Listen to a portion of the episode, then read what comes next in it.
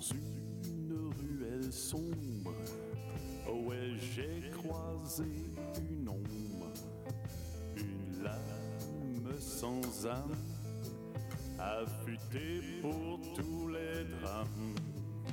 Ouais, j'ai laissé ma vie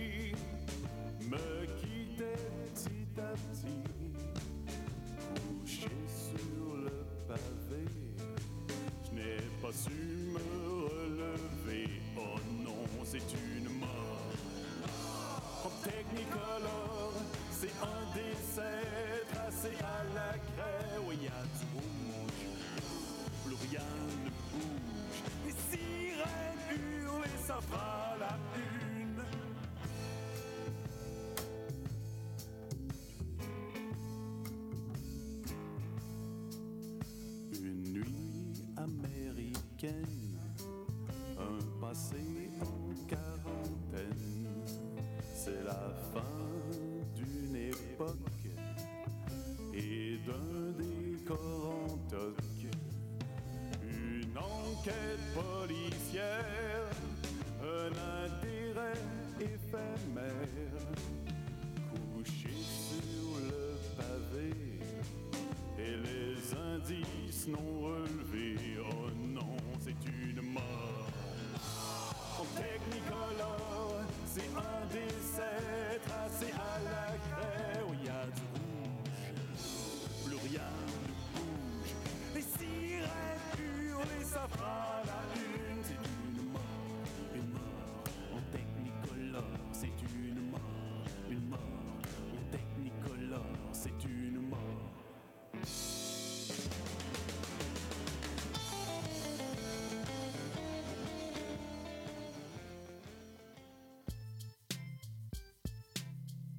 CIBL 101.5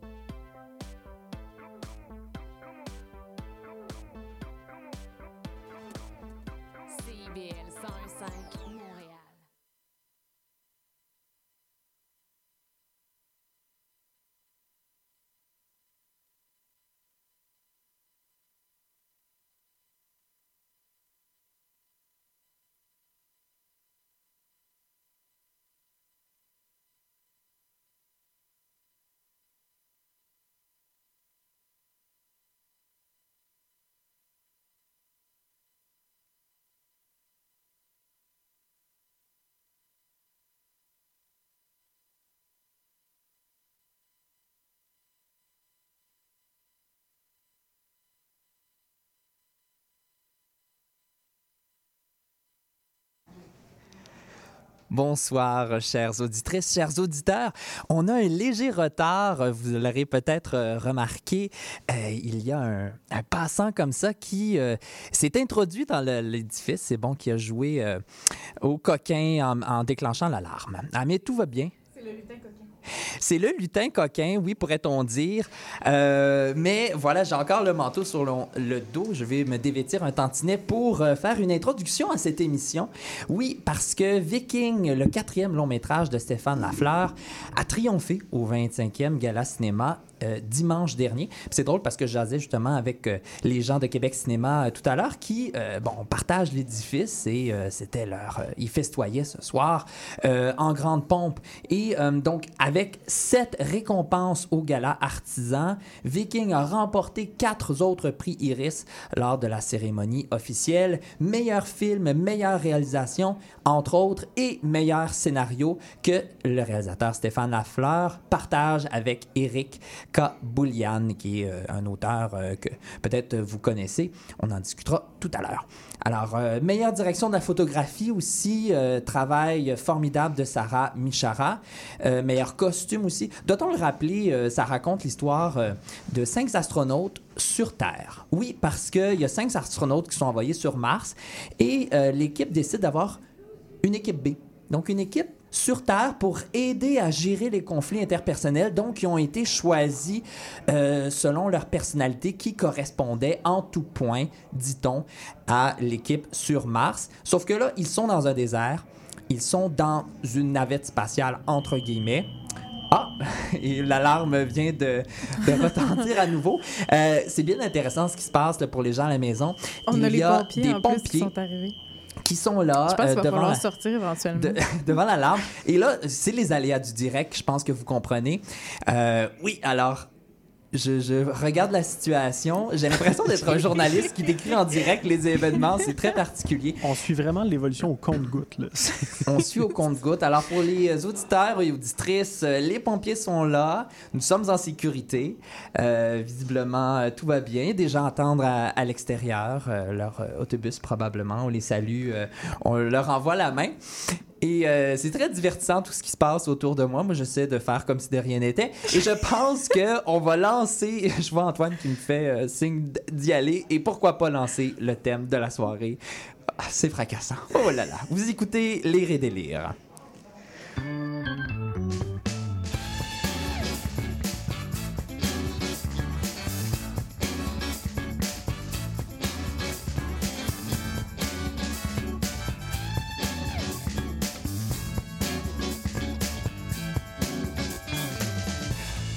Bonsoir, chères auditrices, chers auditeurs. Vous écoutez Lire et délire, votre rendez-vous culturel le plus déjanté euh, à CIBL. Bonjour Maude, bonjour Olivier. Bonjour, Bonjour Étienne. Étienne.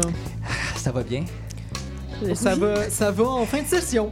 Ça va. Ça, ça va en fin de session. Ça décrit euh, mon état d'esprit en ce moment. Ah, mais oui, et voyons un petit peu derrière la vitre euh, l'état d'esprit d'Antoine. Comment ça va ce soir? Euh, je dirais, c'est pareil, pareil à Olivier. là, C'est en, en fin d'année. Euh, oui, beaucoup de travail ces temps-ci. Moi, je me sens comme une alarme de feu. Oh! Et peut-être même que tu es en feu parce que oui, N'essuie jamais des larmes sans gants, c'est le titre, c'est pas un conseil que je te donne, non, c'est plutôt le titre de la pièce chez Duceppe. euh, le théâtre, qui est une adaptation du populaire roman éponyme de Jonas Gardel. Et Olivier, toi, tu as vu cette pièce-là pour nous au Duceppe. Tu nous en parles ce soir. J'ai vu cette fantastique pièce et je ne me retiens plus de vous en parler et de vous dévoiler l'éléphant dans la pièce. Bon, Oh. bon, ben, j'aime ça entendre ça. Maude Bono, toi, tu nous parles des traditions de Noël. Ouais, on s'était dit en, en équipe qu'on faisait un spécial Noël la semaine prochaine. Oui, tout à fait.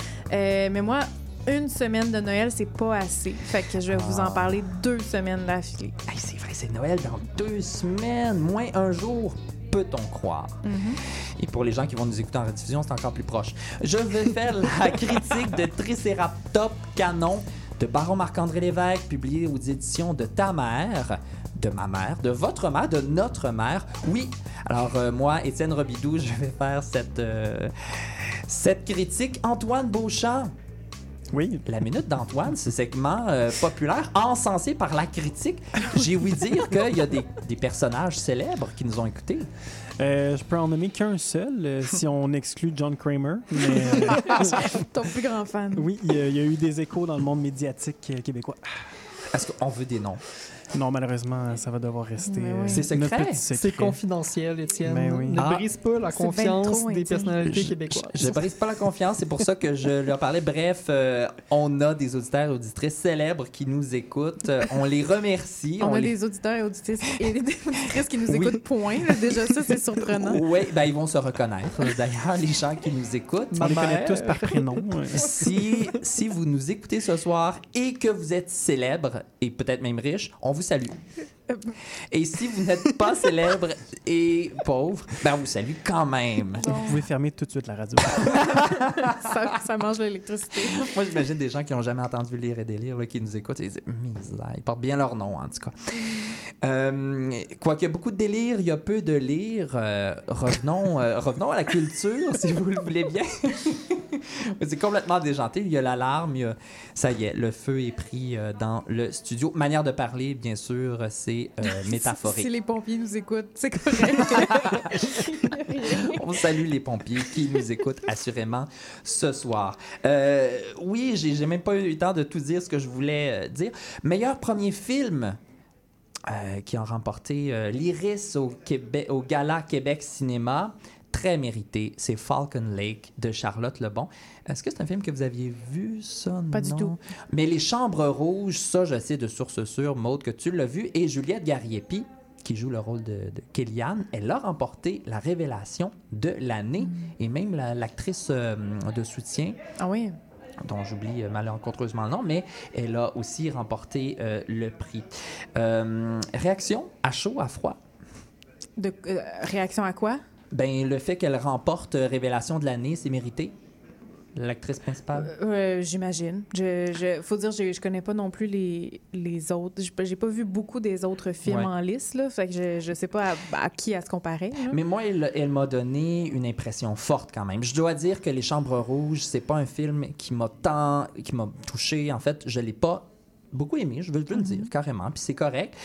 Euh, mais je dois reconnaître qu'elle a quand même une euh, solide performance. euh, donc Juliette Gariepi, qui en passant, j'ai croisé dans les deux prochaines semaines après la projection, j'ai croisé deux ou trois fois dans des circonstances tout à fait aléatoires. Mais je pense que c'est la, la célébrité que j'ai croisée le plus. On veut un palmarès. La semaine prochaine. Tout à fait. Euh, toi, Olivier, as-tu vu quelques films québécois cette année? Mais cette année, j'ai vu. euh, ben, en fait, les deux films québécois que j'ai vus, je les ai vus avec toi, Étienne. Ça ne surprend pas. j'ai vu. euh, ben, j'en ai peut-être vu d'autres que j'ai oubliés, là. Mais je me rappelle avoir vu Les Jours Heureux de Oui. Chloé fait. qu'on était voir ensemble, et le documentaire sur Oui. la situation des. La Ma ville évincée. Ma ville évincée, oui. Si je ne me trompe pas. Ma cité évincée ou Ma ville évincée, je m- me rappelle Ma cité invincée. C'est ça, ma Ma cité cité évincée. Et là, euh, ben, on part ce menu tout de suite, si vous le voulez bien, parce que ben, on a du pain sur la planche, puis on veut, on veut démarrer ça en grand. Alors, ben, écoutez, vous écoutez Lire et délire. Nous sommes là. Nous sommes là pour vous, pour vos oreilles.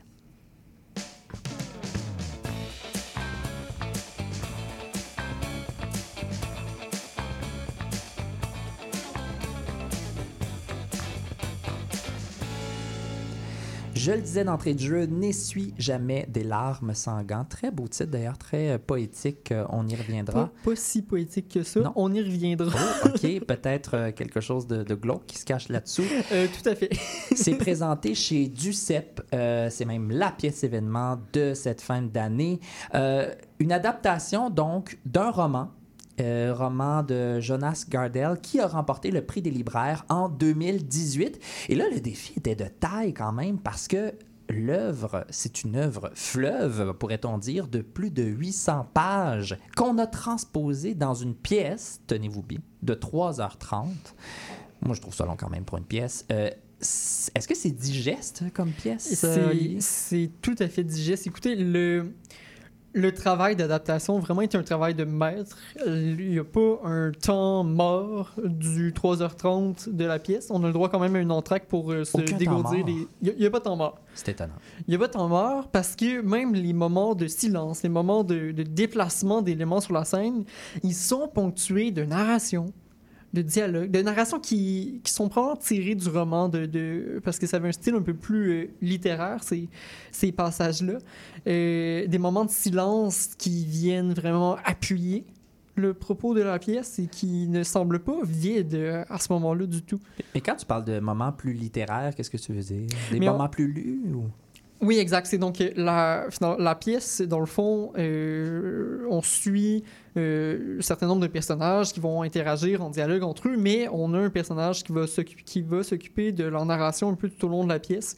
Et souvent, dans les moments où on va déplacer les parties de décor, au lieu de mettre une musique de fond, euh, pour couvrir le, ce, temps de changement, de réorganisation de l'espace scénique-là. C'est un personnage qui va faire une narration, qui va combler finalement les, euh, les vides, ben pas les vides, mais les ellipses entre les différentes scènes. C'est habile comme mise en scène, ça fonctionne? C'est très habile. La- la- pour vrai, la mise en scène a été impeccable. Et là, je, je vous parle de ça, mais je vais, je vais plonger euh, tout de suite dans, dans la pièce. N'essuie jamais de larmes sanguantes, c'est une pièce qui finit mal. On le sait dès, dès le début.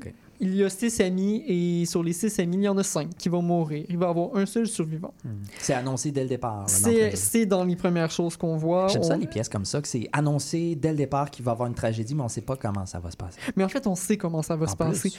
N'essuie jamais de larmes sanguantes, c'est une pièce qui parle de l'épidémie de sida qui a eu lieu dans les années 1980. Et là, on est historiquement et géographiquement situé en Suède. Donc, euh, c'est dit, c'est annoncé dans les premières lignes. Cette histoire-là, elle est vraie.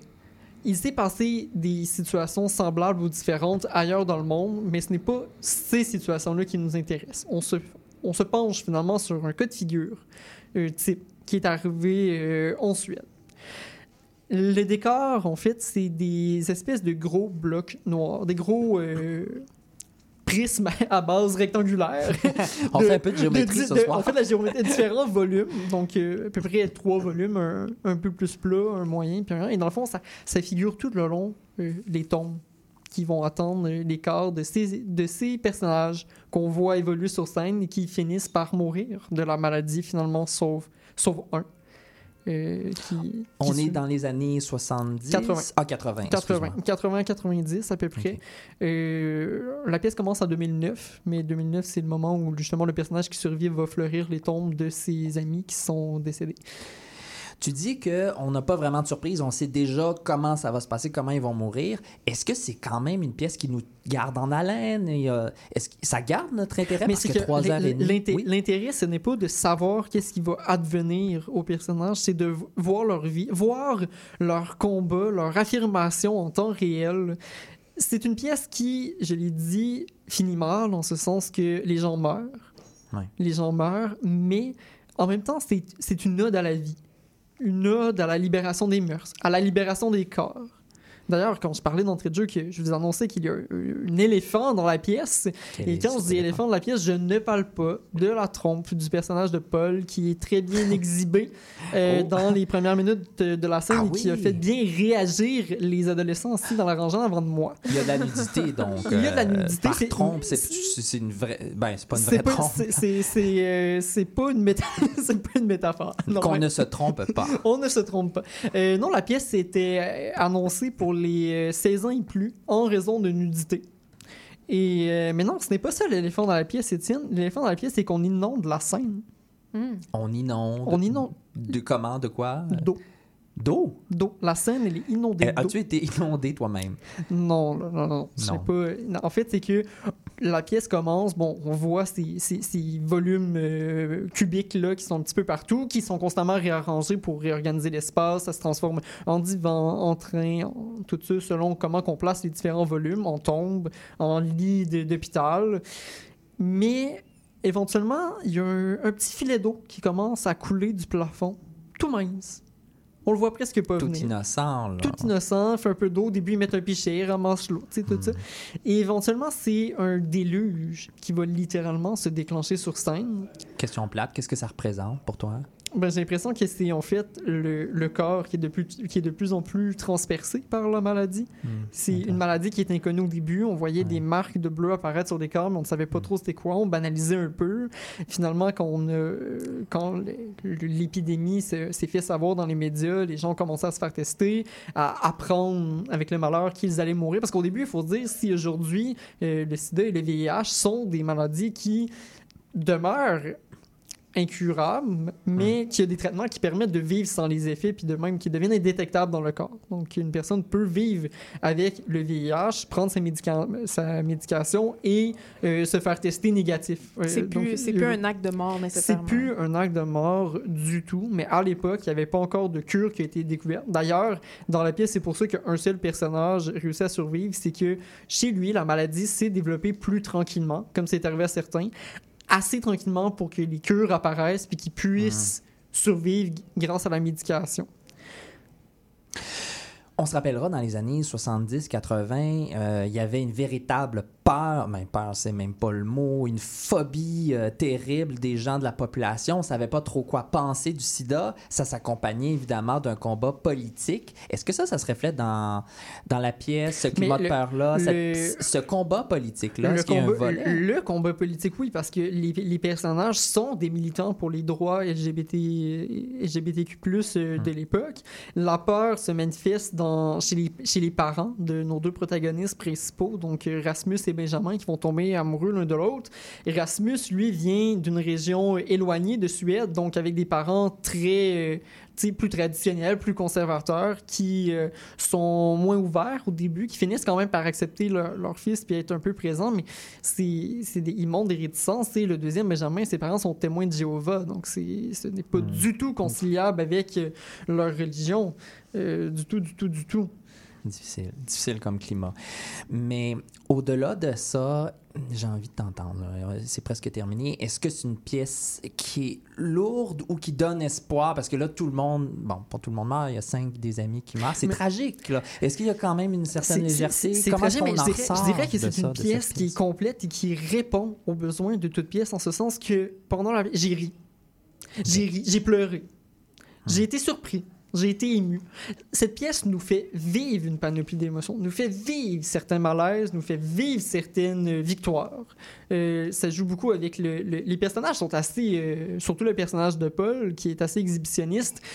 C'est ça, des personnages relativement. C'est un personnage burlesque, mais qui l'affirme, tu sais. Donc, euh, si euh, on l'amenait en 2023, euh, Paul aurait probablement participé euh, à RuPaul's Drag Race. Ça aurait probablement été son type de, de compétition, de mode de vie. J'aime la, la comparaison, elle est flatteuse. Oui. Donc, euh, je comprends que, ben, on va voir cette pièce. Mais oui, on va voir cette pièce tout à fait. Je pense qu'il reste peu de représentations. Peut-être qu'elles sont déjà toutes complètes, mais si on a la chance de la voir, il faut y aller. Ça vaut vraiment la peine. Sincèrement, tu as été très convaincant ce soir. Je sais pas pour toi, Maude, là. Ben, je vais me pitcher. Je vais, je vais aller C'est cogner chez Ducep en face. C'est pas, pas trop loin. là. Je vais aller voir s'ils ont des billets. Mais sincèrement, moi, ça m'a donné très envie de le voir, la pièce. Et je sais pas pour toi, euh, Antoine, derrière la vitre, qui a de l'air euh, interloqué. Oui, ben, intéressé par euh, tout le contenu et euh, curieux de la trompe. Juste pour la trompe, si vous êtes bien curieux et un peu voyeur, ça vaut la peine. Donc, euh, je C'est répète, cher payé pour une trompe. euh, n'essuie jamais de larmes Ah, sanglantes. mais j'ai même pas parlé du titre. Brièvement. Excusez-moi, c'est parce qu'on a. T'es arrivé, t'as- j'ai dit que c'était pas, c'était pas vraiment poétique. En fait, n'essuie Ouais. jamais de larmes sanglantes. C'est une injonction qui est donnée aux infirmières qui s'occupent des, euh, des malades mourants. N'essuie pas de larmes sanglantes parce qu'on a peur que par le contact du fluide, tu attrapes la maladie. Ouais, Donc c'est quelque que chose d'assez pensé. littéral finalement comme titre. Pas du tout. euh, C'est vraiment un beau titre. Mm. c'est très évocateur. C'est- Oui, ben moi, même si je comprends euh, le titre, il garde euh, certainement une, euh, une poésie. Il y a une beauté littéraire, tout à fait. Donc, N'essuie jamais de larmes sanguin. C'est présenté jusqu'au 17 décembre 2023. Donc la semaine prochaine. La semaine prochaine, précipitez-vous pour voir cette mise en scène d'Alexandre Fecto. Merci beaucoup, Olivier.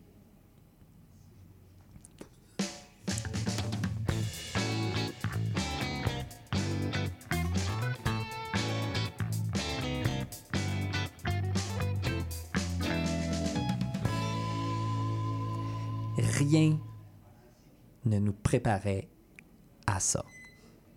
Rien du tout. Maude, toi, t'étais pas prête à ça. Moi non plus.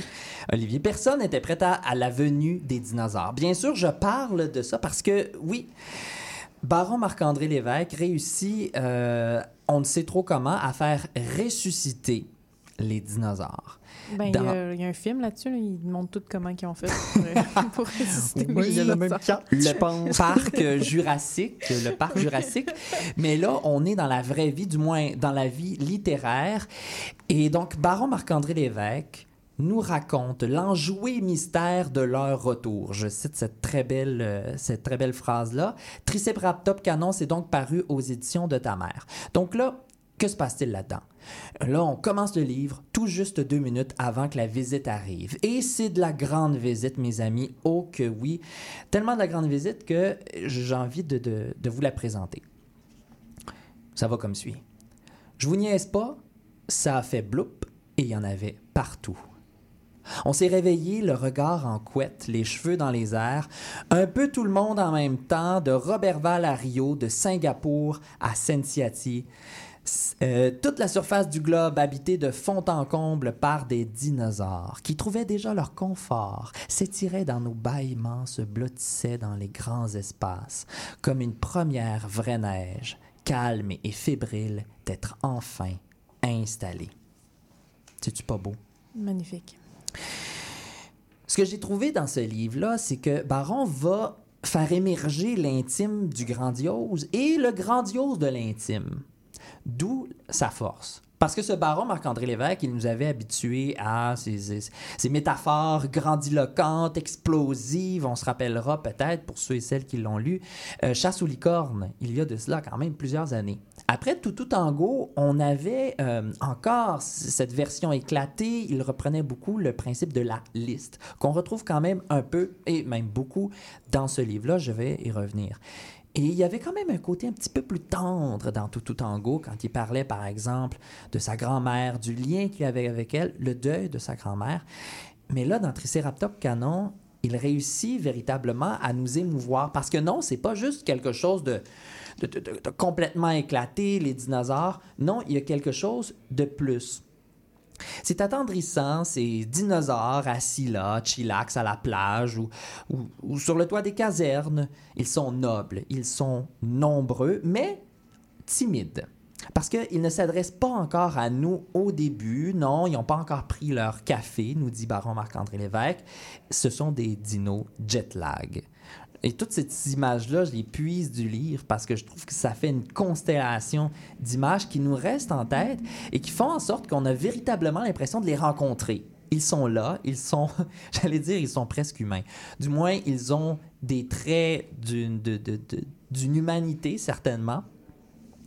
Ce que j'aime, euh, je vous parlais du principe de la liste. Il va l'utiliser, mais de manière très ludique.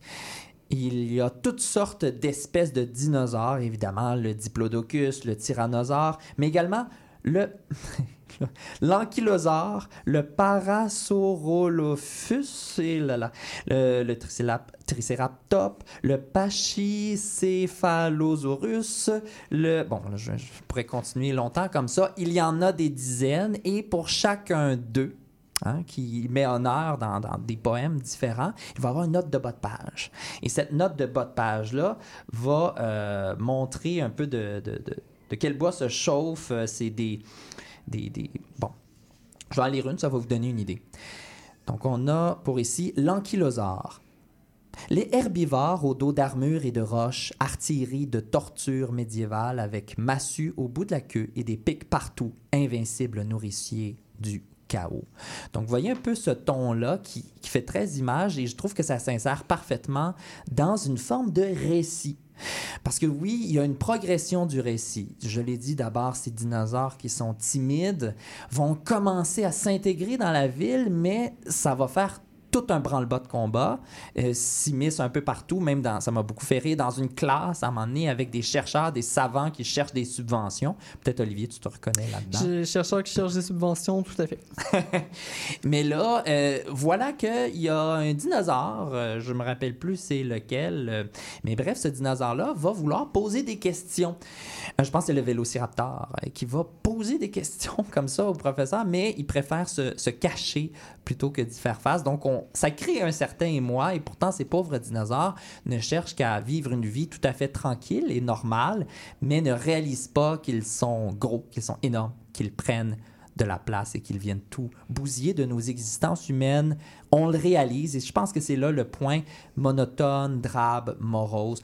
C'est comme si on avait besoin de la venue de ces immenses monstres qui n'ont rien de monstres finalement, qui sont plutôt attachants, qui sont décrits comme des gros chiens, des gros labradors, qui veulent tout simplement euh, un peu vivre leur vie de dinosaure et peut-être même être nos amis.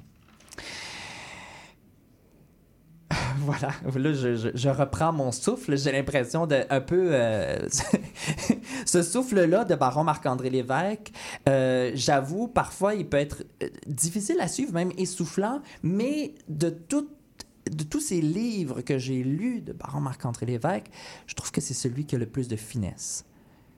C'est-à-dire qu'il n'est pas aussi essoufflant, justement, que euh, ses précédents recueils de poésie où on se perdait parfois.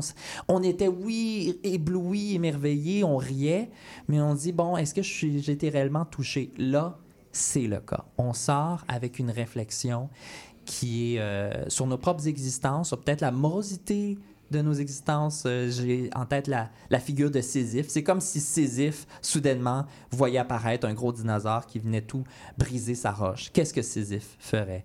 J'ai même il pas... faut, faut l'imaginer heureux- il faut l'imaginer heureux de toute façon. Donc, peu importe ce qui arrive, Sisyphe est heureux. Il faut l'imaginer Sisyphe heureux, mais pourquoi ne pas l'imaginer aussi en compagnie euh, d'une coupe de dinosaures? Il me semble que ça serait encore beaucoup plus, beaucoup plus agréable. Hey, il me semble que ça fait une belle chute à ma chronique, ça. Ça l'était jusqu'à ce que tu t'en parles puis tu le- l'explicites. C'était même pas dans mes notes, mais euh, voilà. Alors, si vous voulez rencontrer l'enjoué mystère du retour des dinosaures, c'est un livre que je recommande farouchement. Triceratops Canon de Baron Marc-André Lévesque. C'est publié aux éditions de ta mère et je vous invite vraiment à le lire. Mettez-le sous les sapins. D'ailleurs, tu sais, les gens, moi, je l'avais dit il y a plusieurs années à mon ami. J'avais dit, euh, toi, je sais que t'aimes pas beaucoup la poésie, là, mais lis euh, un livre de Baron Marc-André Lévesque. Puis lui, il m'avait dit, oh, j'aime pas ça, la poésie. Puis il avait lu et ça l'avait vraiment marqué. Il m'a dit, hein, ça peut être ça aussi, la poésie. Donc, mettez donc ça sous le sapin pour les gens qui disent, oh, moi, la poésie, c'est pas pour moi. Vous avez joint Jean-Félix Benoît et Pierre Tripart. On vous présente En attendant l'appel, l'émission où on parle avec des artistes de leur début de carrière. Rendez-vous tous les mardis à 13h30 sur les ondes de CIBL 101.5.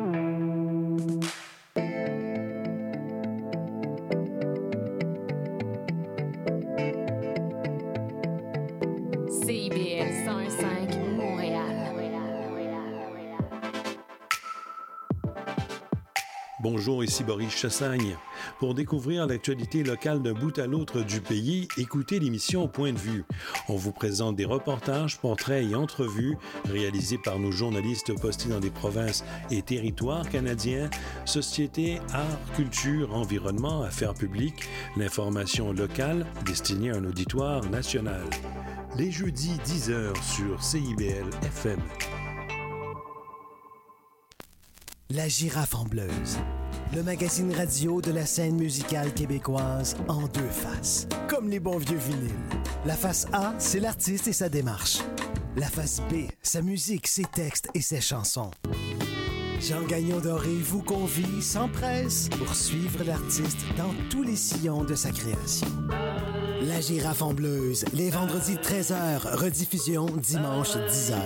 CIBL, au creux du sillon.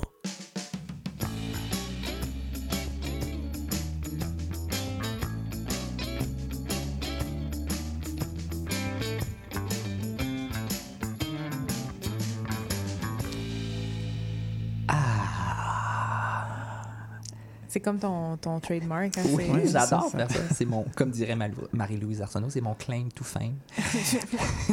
c'est très niché comme. Euh, alors, après ce Ah, j'allais dire, vous écoutez Lire et délire. Ah oui. euh, oh! Petite pluie à l'extérieur.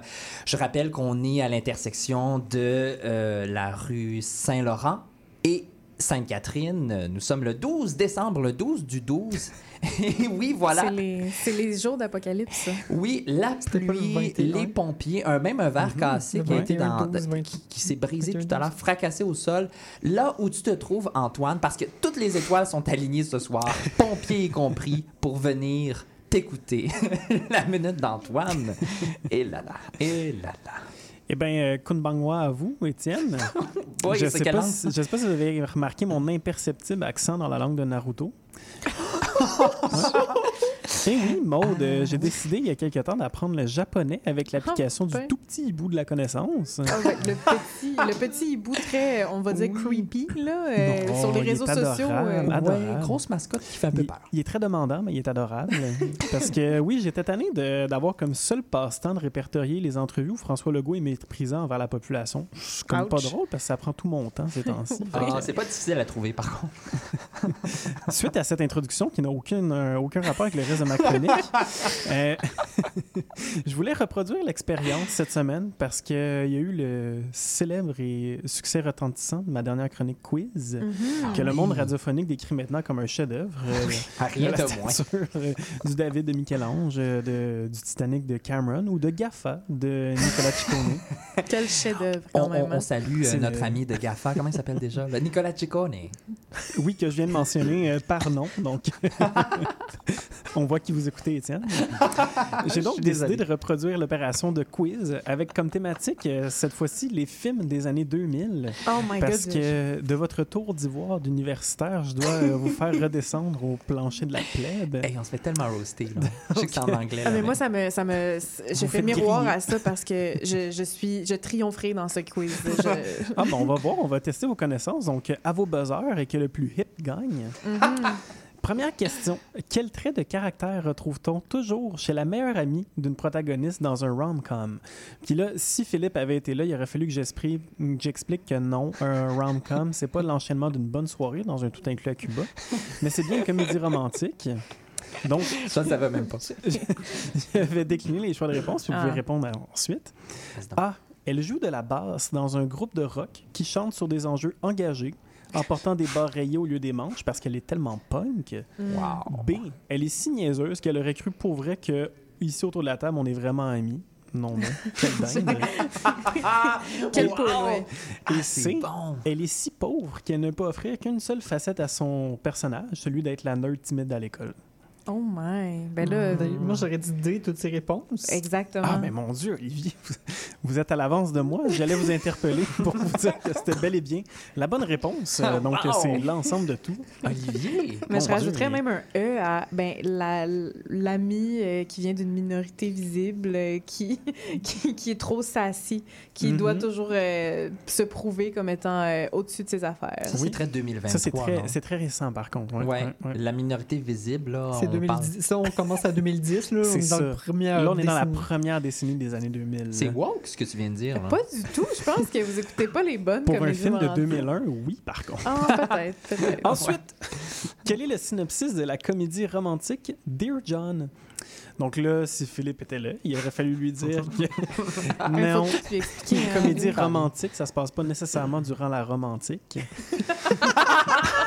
Donc, Wow, choix de écoutent ce réponse. soir.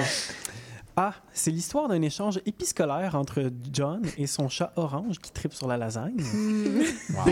C'est l'échange de lettres entre un jeune soldat et une femme qui se prennent d'amour l'un de l'autre. Et C, c'est l'histoire romancée de la création d'un des plus grands empires de tracteurs verts et jaunes. Oh, c'est difficile. Mais moi, je vais voter quand même pour le premier parce que euh, le chat orange euh, grassouillait euh, avec Toujours son humble propriétaire. Moi, je vais saluer le jeu de mots au numéro C, John Deere, mais je vais y aller avec le B. Ouais, Et- Si seulement John Deere avait été créé par lettres. Jean hein. Ah, Chevreuil. mais seulement. Mais euh, malheureusement, non, Maude, c'est ça. C'est pas euh, le, docu- le documentaire sur la vrombissante compagnie John Deere.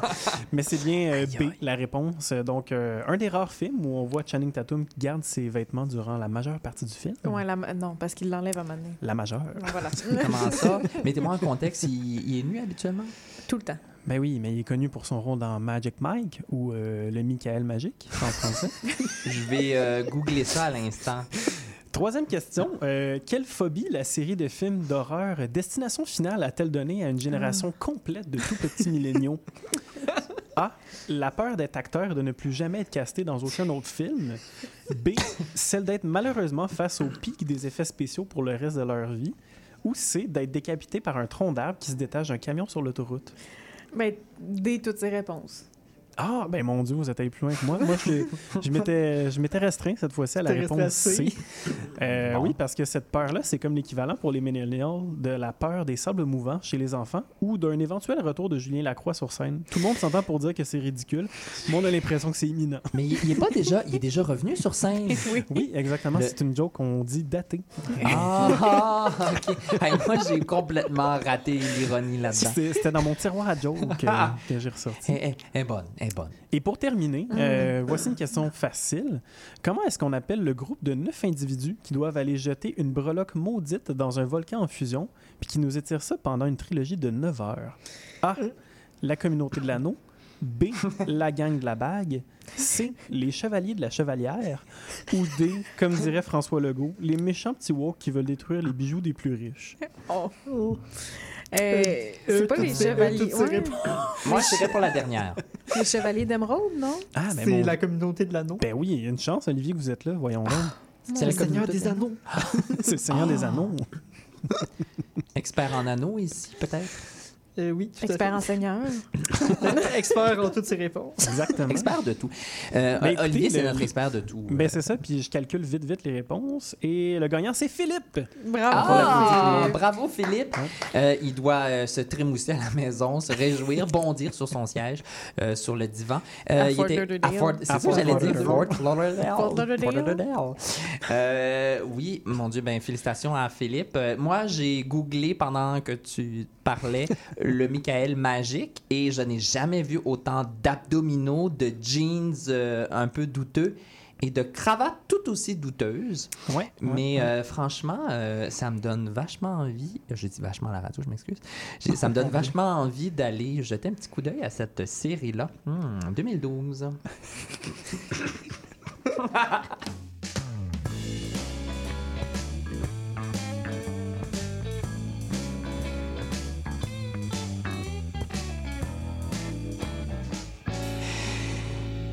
Ho, ho, ho, ho! Joyeux Noël, mes enfants! Euh, C'est Père Noël?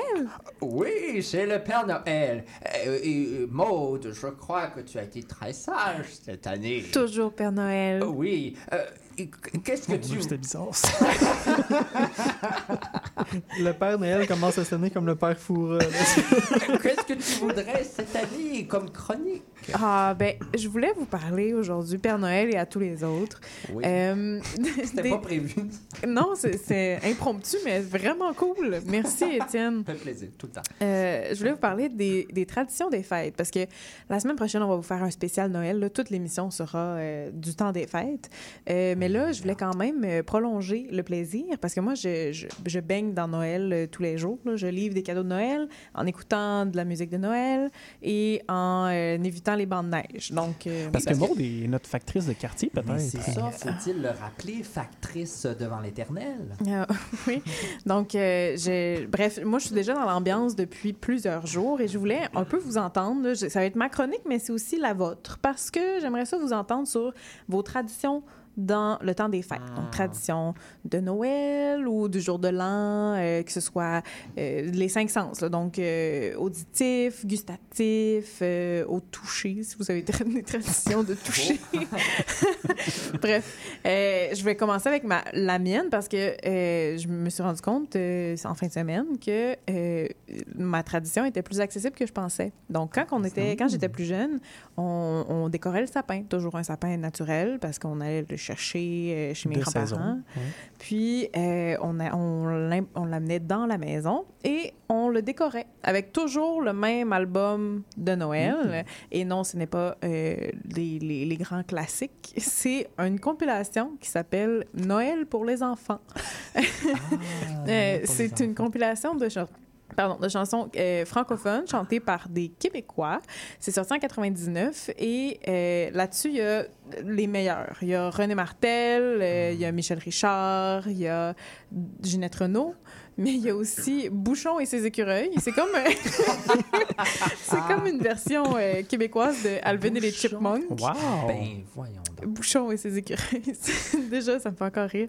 C'est très Euh. Parce que là, on n'a pas... on- je pense qu'on n'a pas d'extrait aujourd'hui, mais... on n'a pas d'extrait, mais La, quand... la semaine prochaine, on peut quand même en mettre une On peut en mettre, puis la raison pour laquelle c'est plus accessible que ce que je pensais, c'est qu'elle est disponible sur Spotify, cette, Ben, cette voyons donc. compilation-là. Fait qu'on peut entendre Bouchon, là. On peut entendre sur Bouchon. Spotify. On peut entendre Bouchon et ses écureuils. Peut-être pas, en tout cas, il faudrait voir, mais oui, Bouchon et ses écureuils est sur Spotify euh, avec la chanson euh, Promenade en traîneau. Euh, Là-dedans, il y a, il y a des, des, euh, des chansons que j'ai jamais entendues ailleurs. Il y a aussi des traductions, comme euh, D'où viens-tu, Père Noël? C'est une traduction de euh, la chanson en espagnol, en espagnol Donde está euh, le mot pour dire Père Noël en espagnol? C'est parce que Noël. pendant, Papa Noël. pendant que tu disais ça, Papa Noël? Voilà, exact. tes Euh, sourcils vrom- vrombissaient pendant que tu disais ça. Mais ce qui, ce qui me fait beaucoup rire de cette chanson-là, c'est que là, elle est traduite en français, mais pas le refrain. Ça veut dire que euh, dans cette chanson-là, Père Noël, il parle en espagnol à ses reines. C'est très... Moi, ça me fait, ça me fait rire. Ça me fait rire. C'est rigolo. Euh, C'est très citoyen du monde. en c'est- fait. mais Père Noël est international, fait que c'est c'est très euh, à propos. Alors, euh, ma, ma, ma chanson préférée sur cet album-là, c'est Ce monde en bois bonbons de René Martel. Un grand succès. Puis on les connaît pas. Tu sais, c'est pas des, des chansons qu'on entend souvent, mais c'est très, très bon. Euh, alors oui, je vais vous en faire, écou- faire écouter la semaine prochaine, mais là, je veux Ben vous oui, j'allais entendre. même noter là, euh, ce monde en Ce monde bonbons en de bonbons. René Martel. Là, tu viens de m'allécher. René Martel, la cowgirl dorée, qu'on l'appelle. J'adore René Martel, qui est décédé malheureusement il n'y a pas très longtemps. Il y a deux ans, en C'est- 2021. Ah, ça fait déjà deux ans. Oui, exact. Mais c'est ça. Donc là, je veux vous entendre. C'est quoi votre tradition? S'il y en a une ou il y en a plusieurs, choisissez-en une. Oui. Moi, je vais rebondir tout de suite parce que ça ressemble énormément à ta tradition, Mm. euh, Maude. C'est vraiment faire le sapin en famille, un sapin naturel. Puis on écoutait toujours de la musique qui n'avait pas rapport, sauf que mon père avait une seule demande, c'était d'écouter Noël à Jérusalem de... euh, Elle est intense, celle-là, en plus. Oui, oui, oui, oui.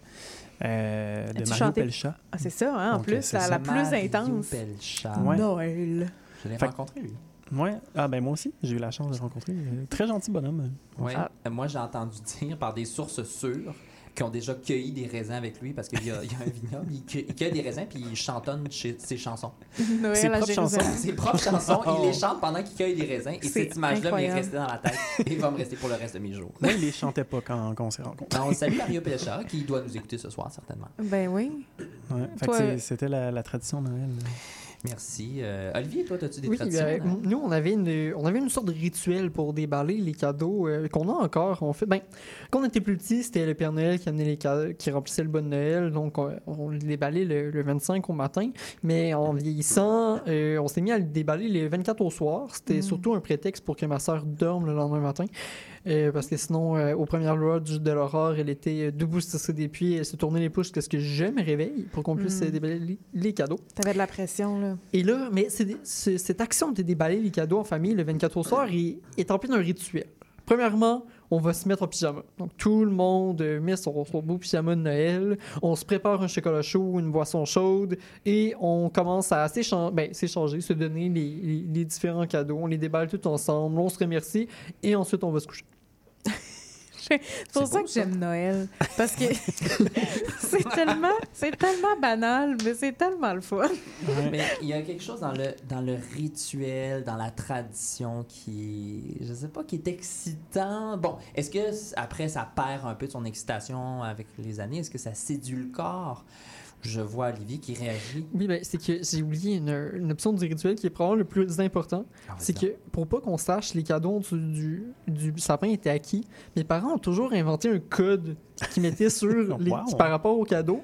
Et là, moi puis ma sœur, dans les, les premiers les temps tout juste avant Noël, quand les cadeaux commençaient à apparaître en dessous du sapin, on essayait de deviner le code pour savoir quel cadeau était acquis. OK, vos parents vous gardaient la surprise jusqu'à la fin. Oui, c'était la Wow. surprise jusqu'à la fin. C'était une surprise pour ma soeur jusqu'à la fin. Souvent, je vais avouer, je, je découvrais le code longtemps d'avance, Ah, puis ça les décourageait, mais Olivier est un expert en code aussi. Ça. Mais c'est même encore à ce jour, il continue avec ces, ces- ces- ces- ces petites traditions de code, même si on est rendu dans la vingtaine. C'est génial. Bon, On salue tes parents. Ben qui ouais, nous c'est ça. écoute en ce moment, ben, c'est ça. Ah oui, qui, qui nous écoute. euh, religieusement. Toi, Et, Étienne? euh, ben moi, justement, je salue mes parents également qui ne nous écoutent pas ce soir. sont, occupés à fêter Noël? Oui, ils sont occupés à fêter Noël euh, 365 jours par année. Euh, donc, moi, quand j'étais jeune, on avait toutes sortes de traditions. On montait le sapin, sapin synthétique, malheureusement. On n'avait pas ce, luxe-là. Vieux sapin, d'ailleurs, très rabougri, là, qui s'est mis à être tout tordu euh, au fil des années. Hey, écoute, il en a mangé des affaires. Puis là, le chien, le chat, même le lapin jouait là-dedans, dans, ce, pauvre arbre-là. Mon chien aussi aimait beaucoup se, se faufiler parmi les boîtes et dans les boîtes, en faisait des maisons, ne voulait pas sortir de ça.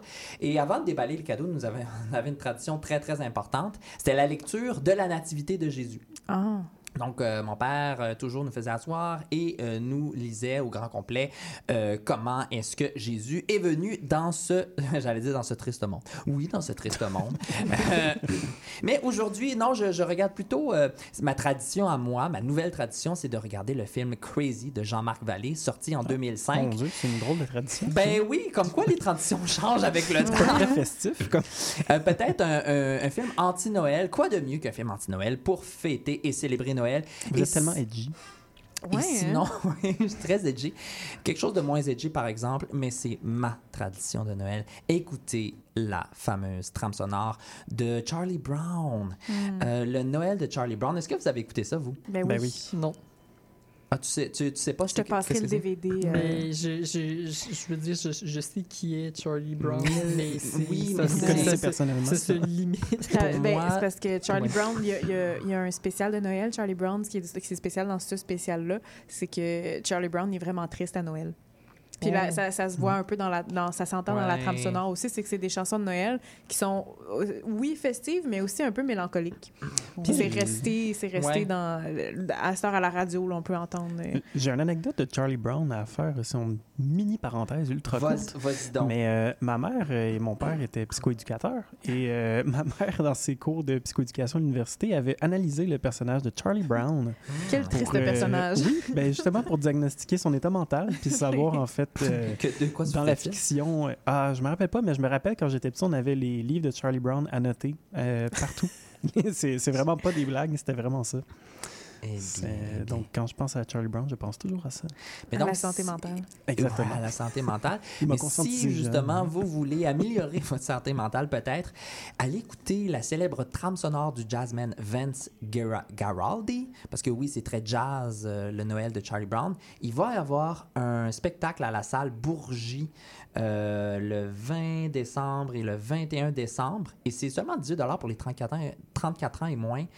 Et mon petit doigt me dit que ça va être vraiment bon. Piano, contrebasse, batterie, voix. Bref, moi, ça me donne vraiment envie d'y aller. Si ça vous intéresse, c'est au Musée des Beaux-Arts de Montréal, à la salle Bourgie, trio Torrey Butler.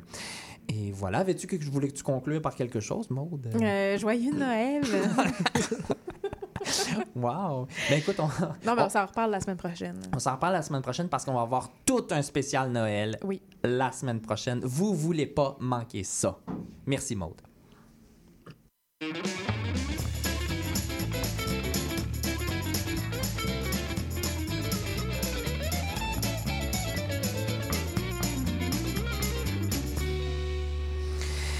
Il reste quelques minutes à l'émission et là j'ai un sujet euh, pour notre segment dans la mêlée pour qu'on discute. Mais avant toute chose, je voudrais annoncer quand même quelque chose aux auditeurs et auditrices euh, qui est important. Oui, euh, nos fidèles auditrices et auditeurs, je vois euh, Antoine, je sais pas s'il est en train de pleurer ou de rire ou de pleurer comme peut-être dans les mots 2023 de. de Moi, je, suis en train de rire parce que je vois l'heure qui avance. On n'aura pas c'est le pas temps grave. de parler. Honnêtement, si on n'a pas le temps de, traiter notre sujet, euh, je m'en balance parce qu'il y a plus important à faire. Oui, on annonce euh, que malheureusement, il n'y aura pas de troisième saison, du moins pas de troisième saison à l'hiver prochain de Lire et Délire, votre émission préférée, je vous en rappelle. Mais. Mais là, tu dis ça, Oui. il va y avoir des émeutes dans les rues. Là. ben, Les clairement. pompiers vont venir. Ça n'a pas d'allure. En fait, je pense que c'est. On, sa- on saura plus si les gens manifestent pour euh, le Front commun ou pour le retour de l'iré délire. là. Ça va être Mais je pense qu'on peut le dire maintenant, les manifestations du Front commun, c'est pour les délires. Euh, on l'a camouflé jusqu'à maintenant. Mais Nos je- auditeurs sont tellement nombreux, sont syndiqués. Je dirais même plus, c'est pas un hasard. Parce qu'il pleut dehors en ce moment. Le ciel pleure notre départ. Et, euh, mais, mais que le ciel se console parce que on va avoir une dernière émission. Et quelle émission, j'en parlais. Là, je, je, je pimpe ça, mais la semaine prochaine, on va même avoir le grand retour de cet éminent personnage, Philippe Doucet, qui a gagné d'ailleurs ton Qui ça concours. déjà? Et Philippe Doucet, il est tellement éminent qu'il est même pas là puis il gagne ton quiz, Antoine. Ben, oui. c'est ça. C'est c'est le prodige de l'émission. On oublie souvent. mais... Mm. C'est un prodige, tout à fait. Mais euh, bref, ça a été un plaisir. Là. Je- je- on dirait que je fais des adieux avant l'heure. Je vous vois me regarder euh, pendu à mes lèvres en se demandant Mais voyons, quand est-ce qu'il va partir euh, notre sujet? C'est ça. on- on on va à perdre, dire. de- on va Non, mais perdre de on- deux chroniques la semaine On peut prochaine. changer, là. On, on parle pas du sujet de notre discussion. On va juste parler encore du- de la fin de l'émission, puis on garde ça pour la semaine Ben prochaine. là, parler de la fin de l'émission, c'est comme si on, on était au pied du lit de. de- Oh non, je, je vais pas dire ça quand même, là. Quoi? Au pied D'une du émission moribond. Mais non, mais je veux pas que cette. Je veux pas que les gens aient cette, C'est peut-être une nouvelle expression que je vais devoir inclure dans mes quiz. je veux pas que je, veux- je veux que les gens voient notre plaisir, notre bonheur et non no- notre tristesse, notre Bon, désert. pas. Ah, ok, Il aurait fallu avoir un petit extrait musical de Will You Remember Me? Ça, Ça, c'est pour la semaine prochaine. Fais-moi penser. euh, Oui, pour vrai, je vais le- je vais le- l'ajouter. Mais très sincèrement, là, s'il y a des gens à la maison, John Kramer pe- peut-être, qui. Un fidèle auditeur de la première un heure. fidèle auditeur, qui est notre plus Lui fidèle Louis auditeur, Morissette, je pense. quand même, il faut le noter. Ah, ouais. Si on a des auditeurs, mais là je suis sérieux là, s'il y a des auditeurs et auditrices à la maison qui veulent nous écrire des petits mots de dire oh lire et lire, lire c'était tellement bon, j'aimais ça. Je sais pas pourquoi je prends la, la voix de Ginette Renault en disant Parce que notre ça. auditoire cible est autour de ça, je pense. Mais Pierrette Lemay par exemple, je sais pas si vous nous écoutez encore, mais si c'est le cas, s'il vous plaît, écrivez-nous plein de manières de nous écrire sur Facebook, notre page Facebook, hein, vous cliquez le petit point, le petit euh, le petit euh, Je pense que les gens savent comment Oui, les gens le savent. ouais. Sur Messenger, euh, euh, voyons, sur Instagram et aussi lire et délire.cibl à commercial gmail.com. On veut vous lire. Puis euh, ces messages-là, on va pouvoir les lire en grande pompe et, et pleurnicher la semaine prochaine. Si jamais aussi il y a des recruteurs euh, de tête, on va être des chroniqueurs euh, à la retraite. On va être pigiste euh, dans deux semaines. Radio-Canada. Des euh, si chroniqueurs à la rue. Ben oui, puis toi, Antoine, euh, je, je vois euh, dans ma boule de cristal un avenir rayonnant Ah pour oui. toi. Je dis, je dis ça aussi pour vous, mais surtout pour Antoine qui euh, a déjà, s'est déjà fait chasser la tête par, on va pas le nommer, mais un chroniqueur célèbre. C'est vrai, il, y a déjà, Wow. il est déjà dans la mire des, euh, Déjà dans la mire. des grands là, de cette ligue. Mais on peut pas révéler tout ce qui se trame, euh, mesdames et Bon, faut messieurs. dire, c'est les justiciers marquis masqués. Là. ça Si masqué. ça existe encore, ça? Je sais même pas de quoi tu parles. OK, non. J'ai ri, j'ai ri pour év- éviter le malaise, là, mais j'ai Ah, aucune idée Dieu, ben, de c'est- tu écoutez. Je- ça je valait vois- pas la peine. euh, moi, j'adore ces moments de radio là où est-ce que, écoute, il y a rien de préparé. Puis là, j'entends notre virgule. Ah, écoute, Euh, Olivier, t'as quelque chose que tu voudrais nous dire? Euh, absolument pas. T'avais l'air interloqué. Je me suis dit peut-être ce Vous- pauvre. Vous m'avez quasiment euh, perdu dans vos, vos références, euh, mais ma foi populaire. euh, Trop populaire pour toi. trop populaire pour moi. Je l'ai dit et je le répète, si vous avez envie de nous écrire un petit mot pour notre départ. Puis peut-être qu'on va revenir, on le sait pas là. Hein? On va vous répondre même si on a le pied Oui, dans la On va peut-être faire un demi-Michel de nous-mêmes. lire et délire.cibl à commercial gmail.com. Suivez-nous sur Facebook, sur Instagram. On est là. Mais pas pour longtemps, mais on est là encore jusqu'à la semaine prochaine. J'adore Euh, que la pub se fasse à l'avant-dernier épisode. Ben oui, mais vieux, vieux motard que j'aimais. Hein? On remercie Antoine Beauchamp. pour la mise en onde.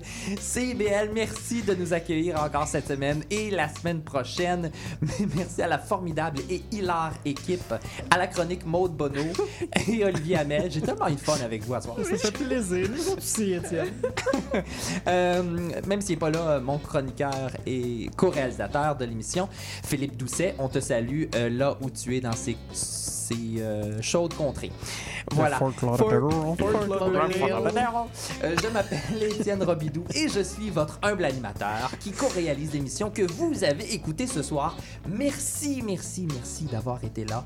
On se retrouve mardi prochain dès 19h pour la grande finale de Lire et Délire spécial Noël. Ratez pas ça, je sais, je l'ai répété, mais ratez pas ça. On vous aime, on vous embrasse et à l'instant, on écoute nos amis de Montréal Metal qui vont être très nombreux ce soir. Grosse émission en vue. Puis écoute, euh, profitez-en. On vous aime. À la semaine prochaine. Fort Lauderdale. Fort Lauderdale.